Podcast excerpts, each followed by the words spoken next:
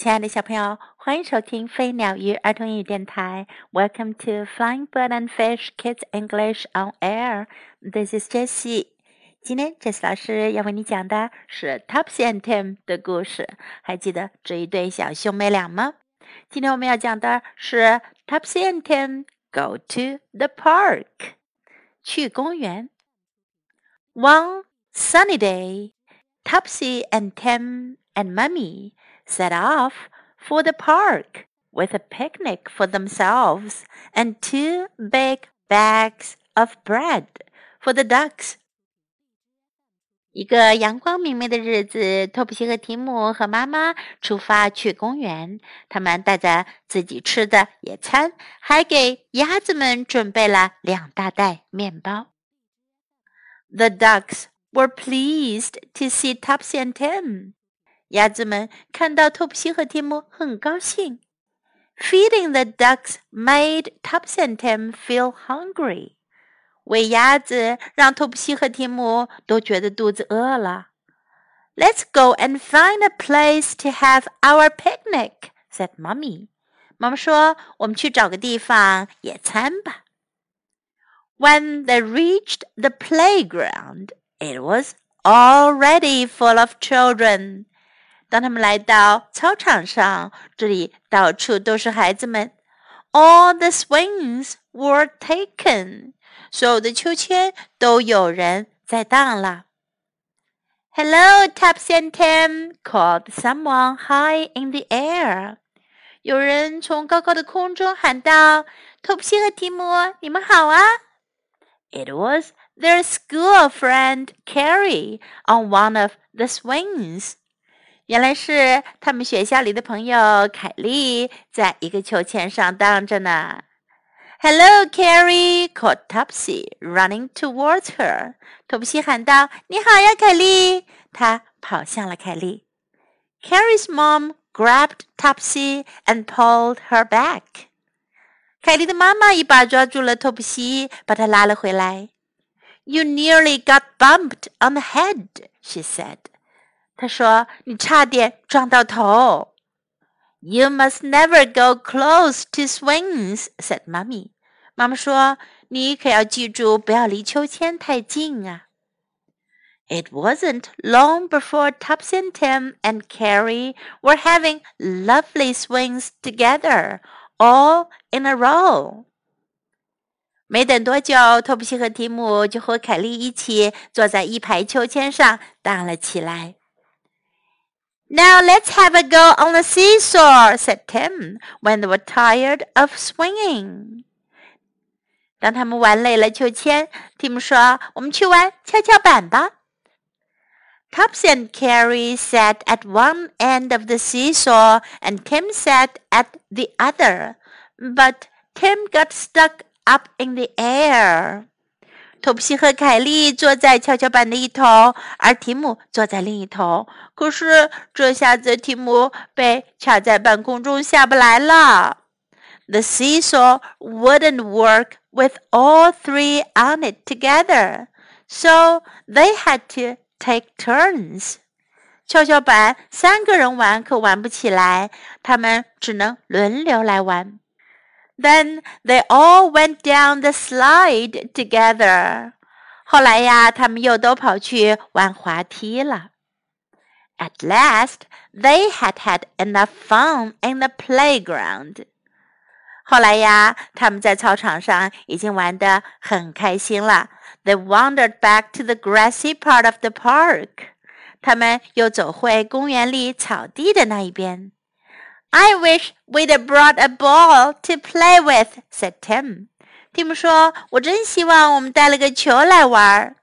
Surprise! Surprise! said Carrie's mom, and she opened her bag and tipped out a big bouncy ball.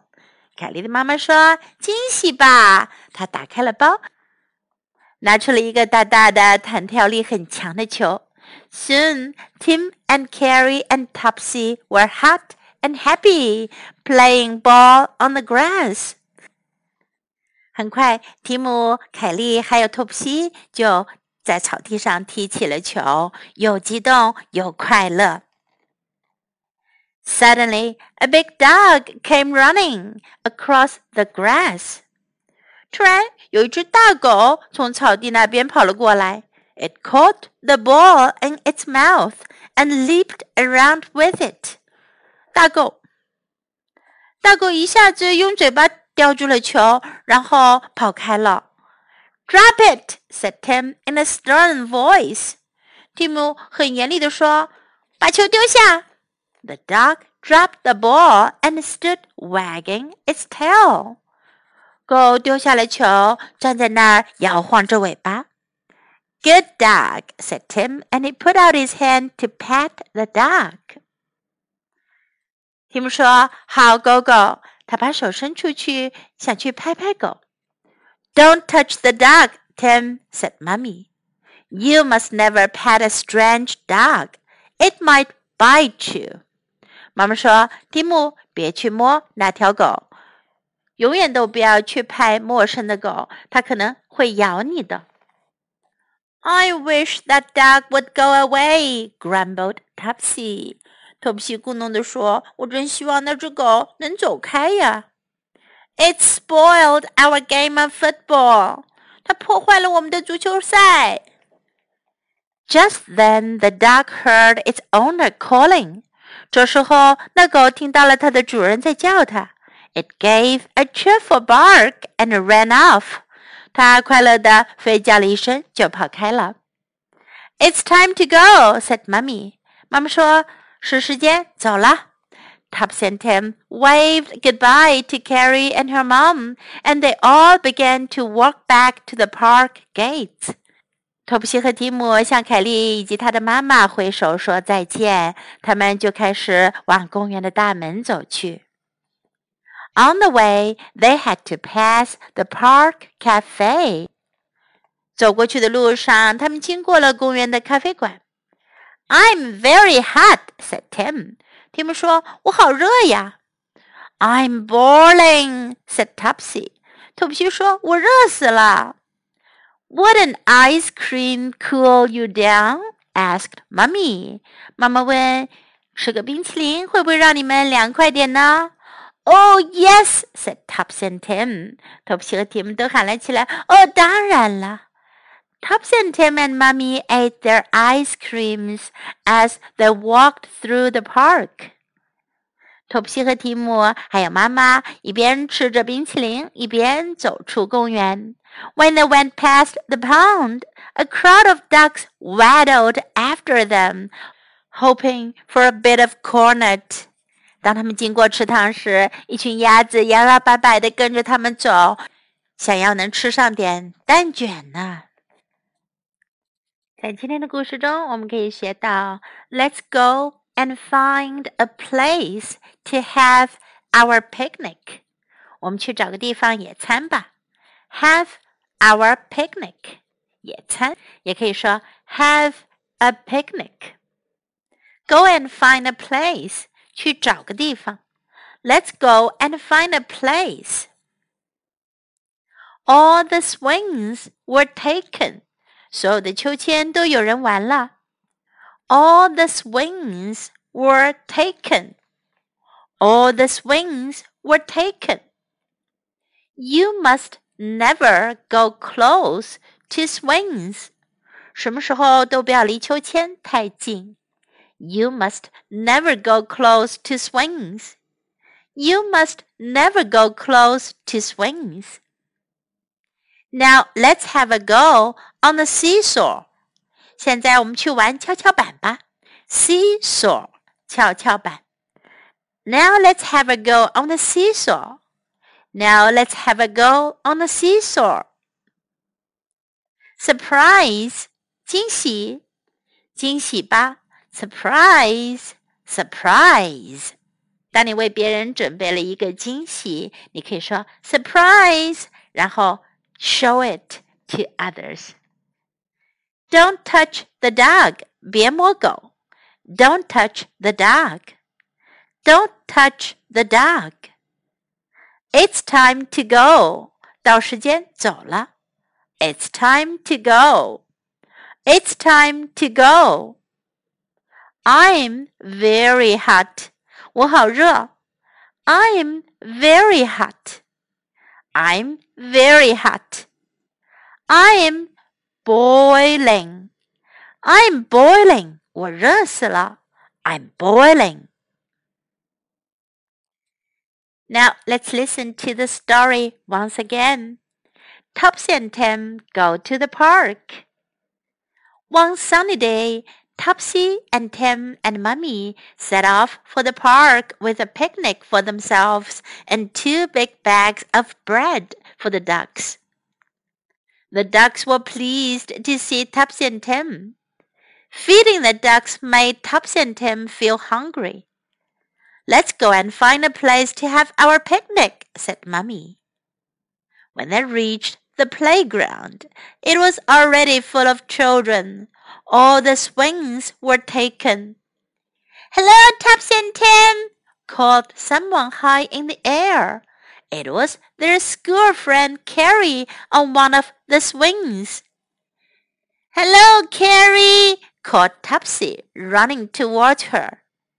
Carrie's mom grabbed Topsy and pulled her back. You nearly got bumped on the head, she said.